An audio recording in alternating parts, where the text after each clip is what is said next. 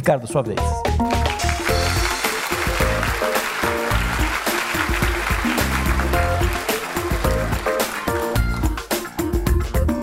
Bom, gente, eu antes de entrar propriamente na apresentação que eu trouxe, eu queria aproveitar dois ou três ganchos do que já foi colocado aqui que eu acho que são importantíssimos para o que eu vim trazer. O primeiro deles é o novo normal. Foi colocado, que o Carlos chamou a atenção, a relação lá fora e aqui. E eu quero reforçar o tamanho do que a gente está falando. Quando ele fala de 16 trilhões de dólares investidos hoje em títulos com renda negativa, com juro negativo, isso é um décimo do total de ativos que existe no mundo. Mas mais importante do que isso é a que ponto isso chegou.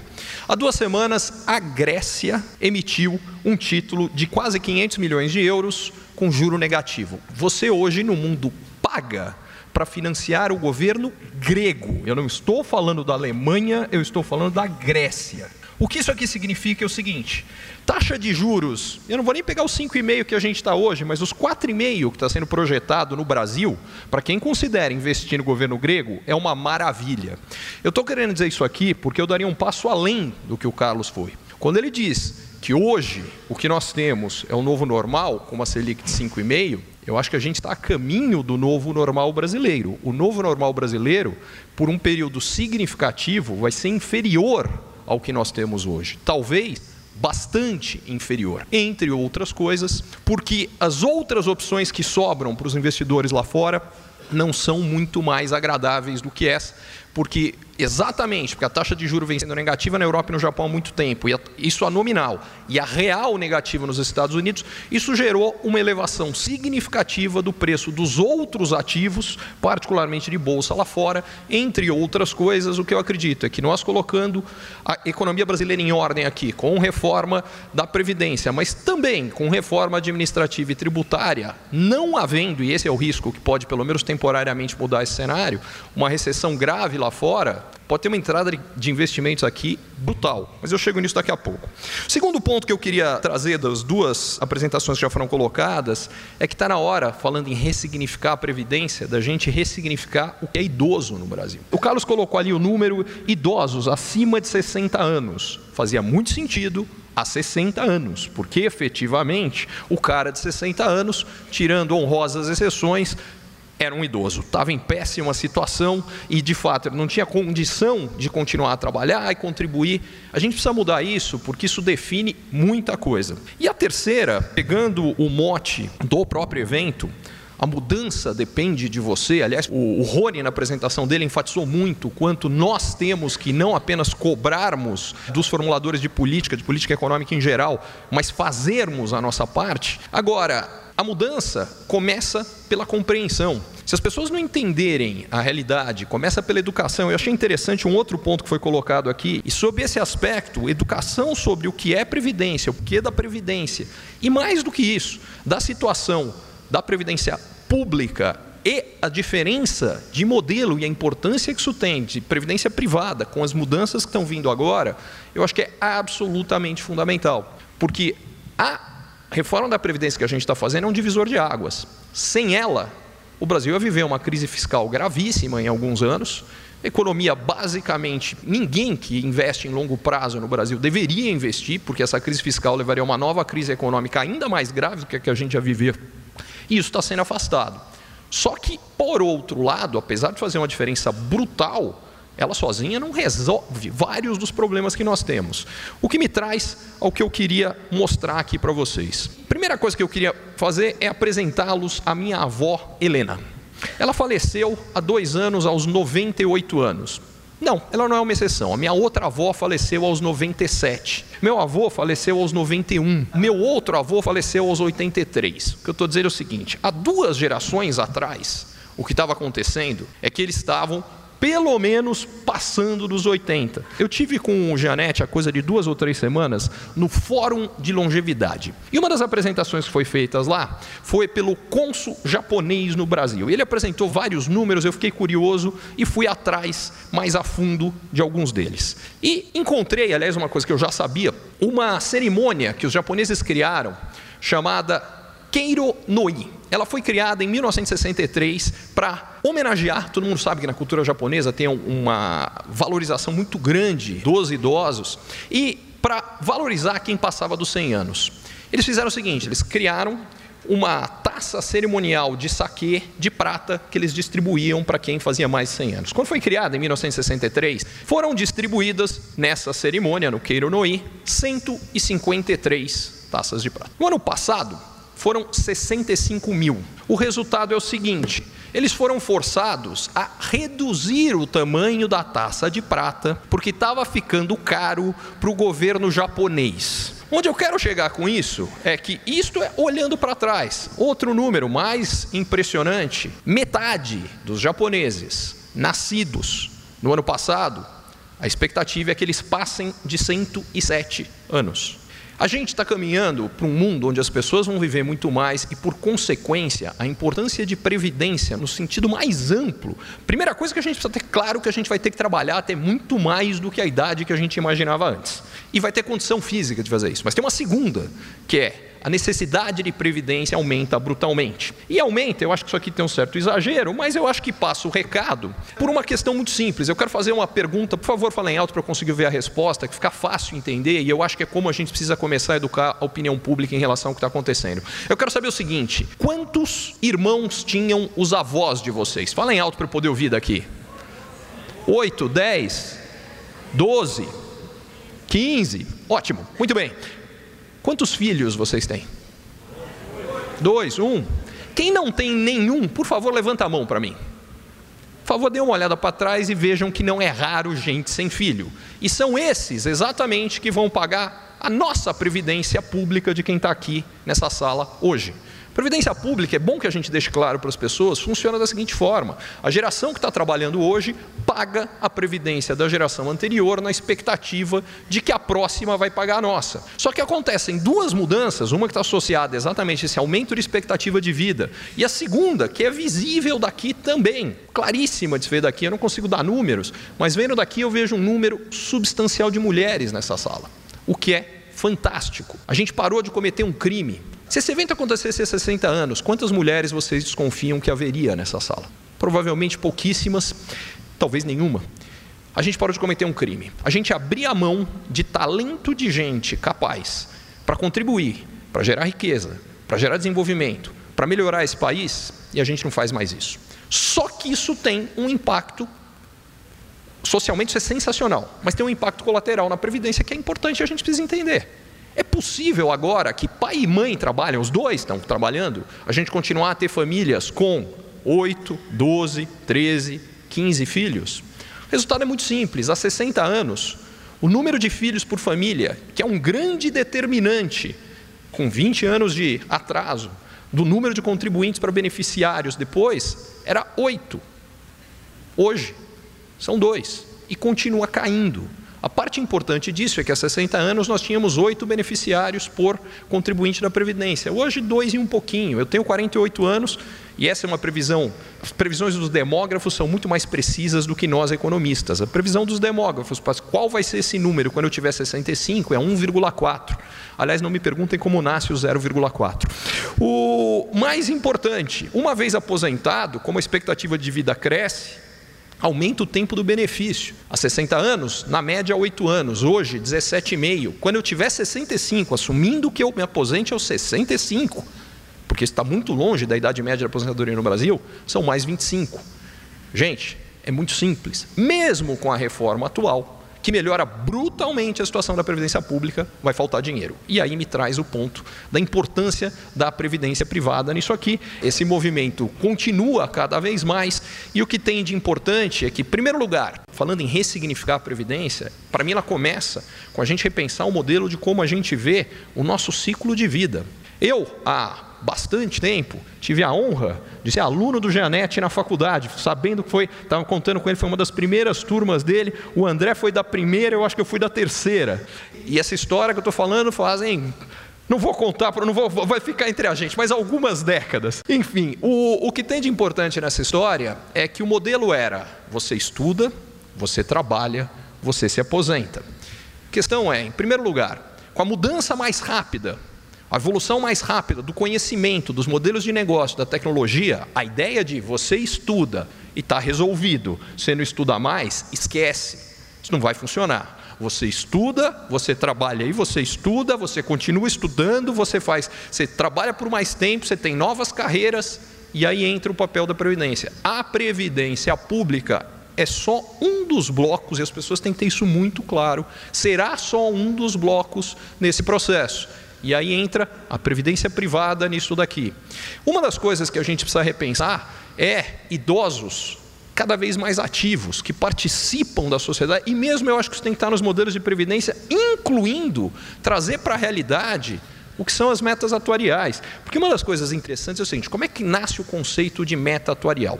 Você define o benefício, quanto precisa dar de rentabilidade para você chegar no benefício, ok, muito bacana. A gente precisa repensar isso muito seriamente, porque só porque a gente definiu que a previdência tem que dar tanto de rentabilidade, não quer dizer que ela vai dar tanto de rentabilidade.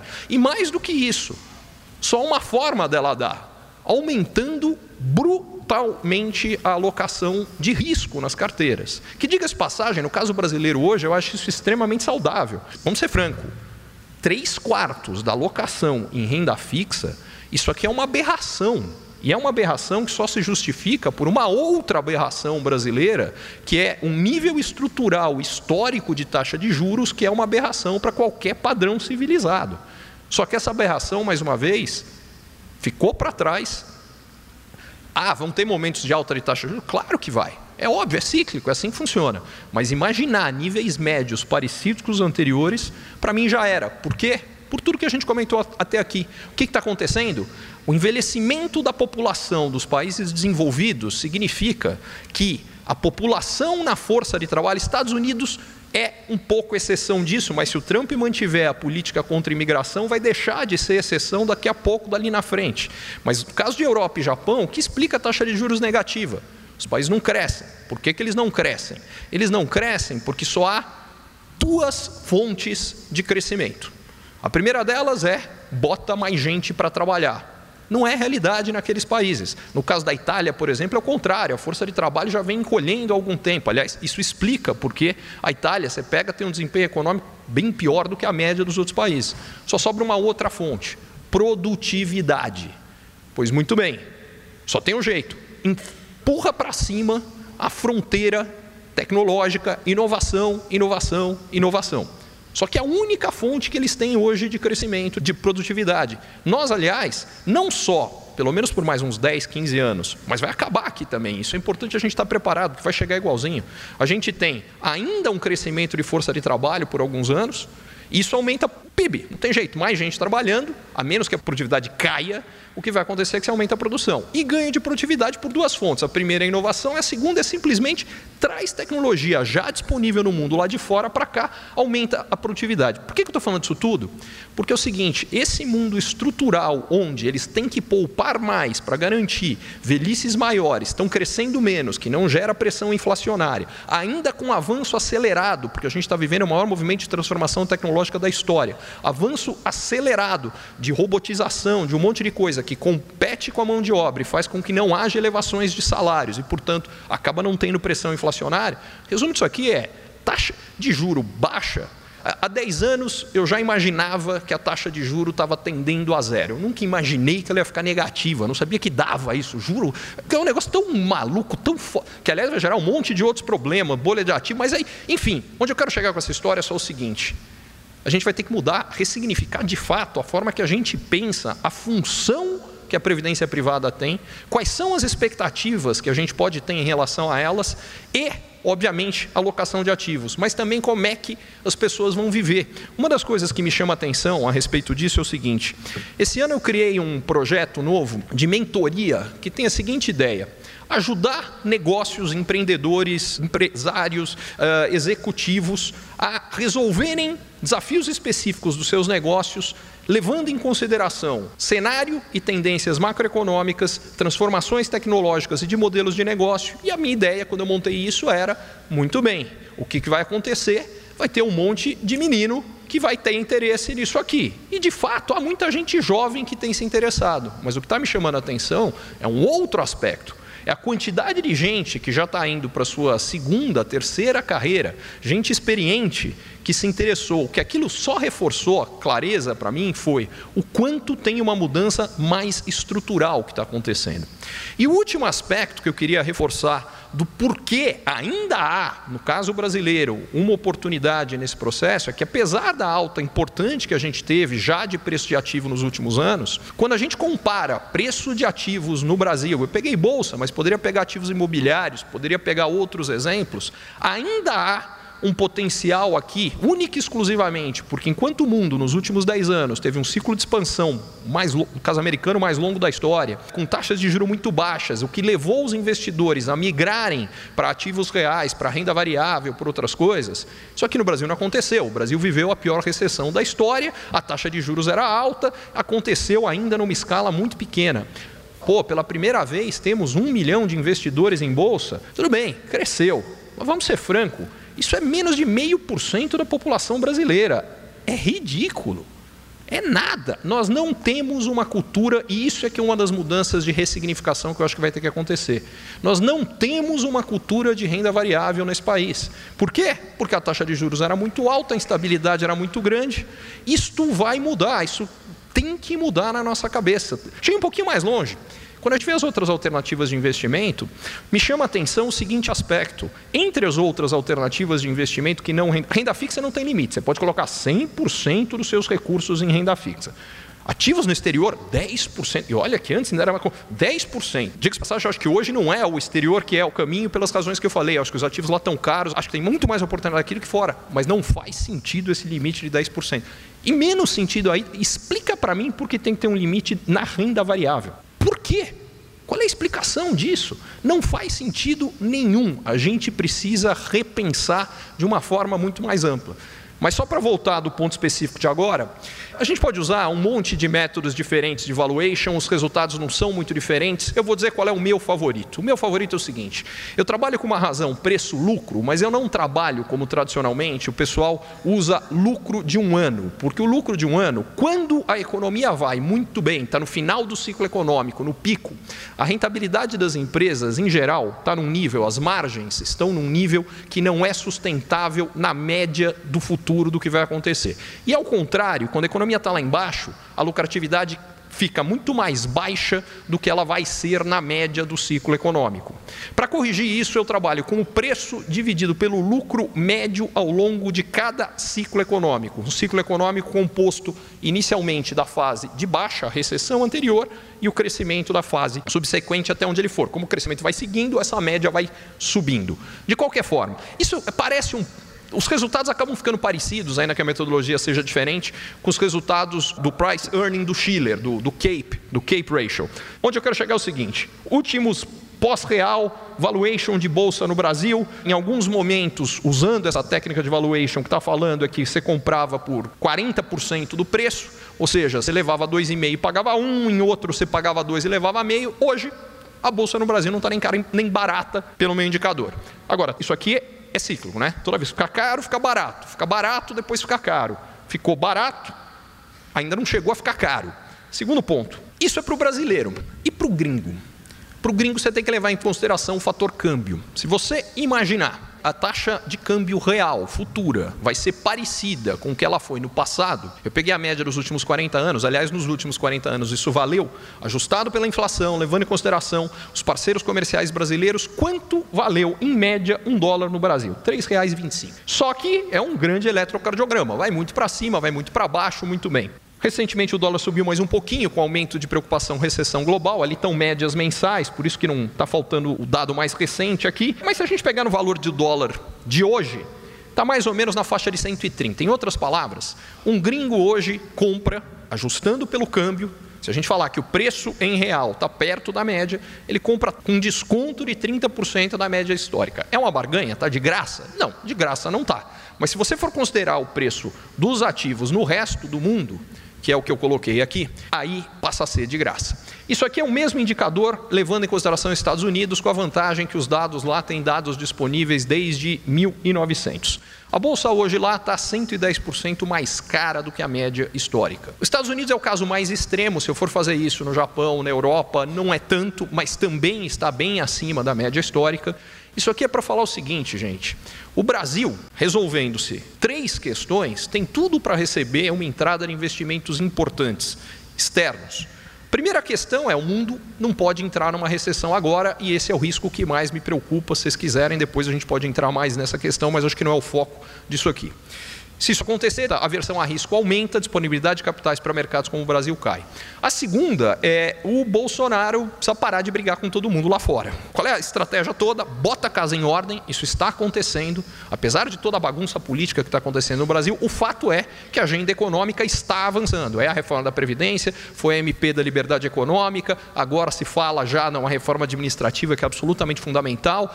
A gente discute reforma tributária há mais de 20 anos. Para quem tiver curiosidade, eu publiquei nas minhas redes sociais um artigo do Roberto Campos, que tem mais de 20 anos, chamado O Manicômio Tributário Brasileiro e a Necessidade de Reformá-lo tem mais de 20 anos, um artigo dele na Folha. E dessa vez parece que vai. Qual eu também não sei. A bagunça é tão grande, você não sabe qual é o projeto. Mas qualquer um dos três é melhor do que a situação atual. Isso tudo para dizer o seguinte: se isso tudo acontecer, a gente continua avançando na agenda de melhora da economia. Ativos baratos. De novo, o Bolsonaro não comprar uma má vontade externa grande demais. E por fim, não haver uma recessão, tudo que a bolsa subiu no Brasil foi só com dinheiro de brasileiro.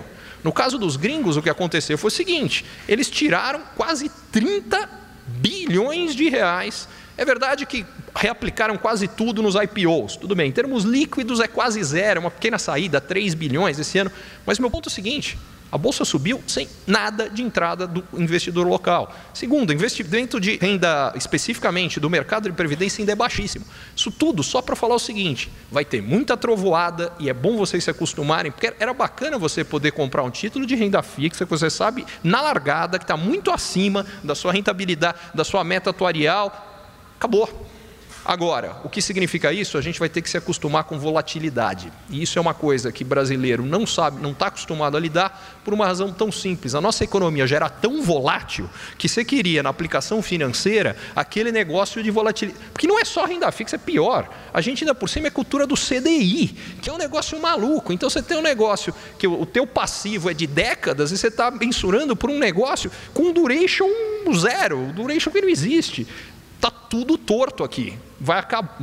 Eu acho que já acabou, mas cada vez vai ser menos real.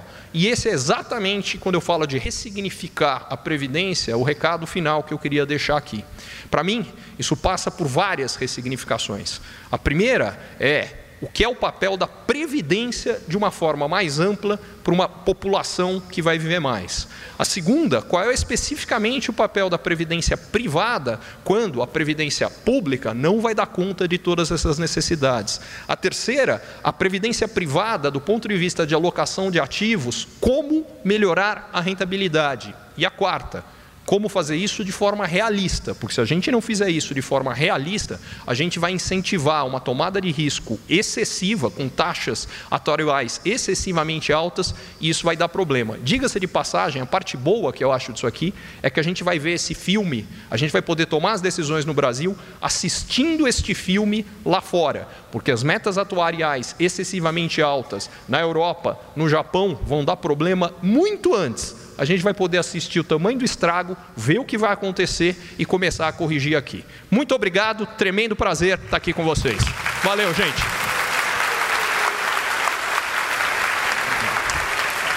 Curtiu esse conteúdo? Assine para receber quando cada um dos próximos for publicado.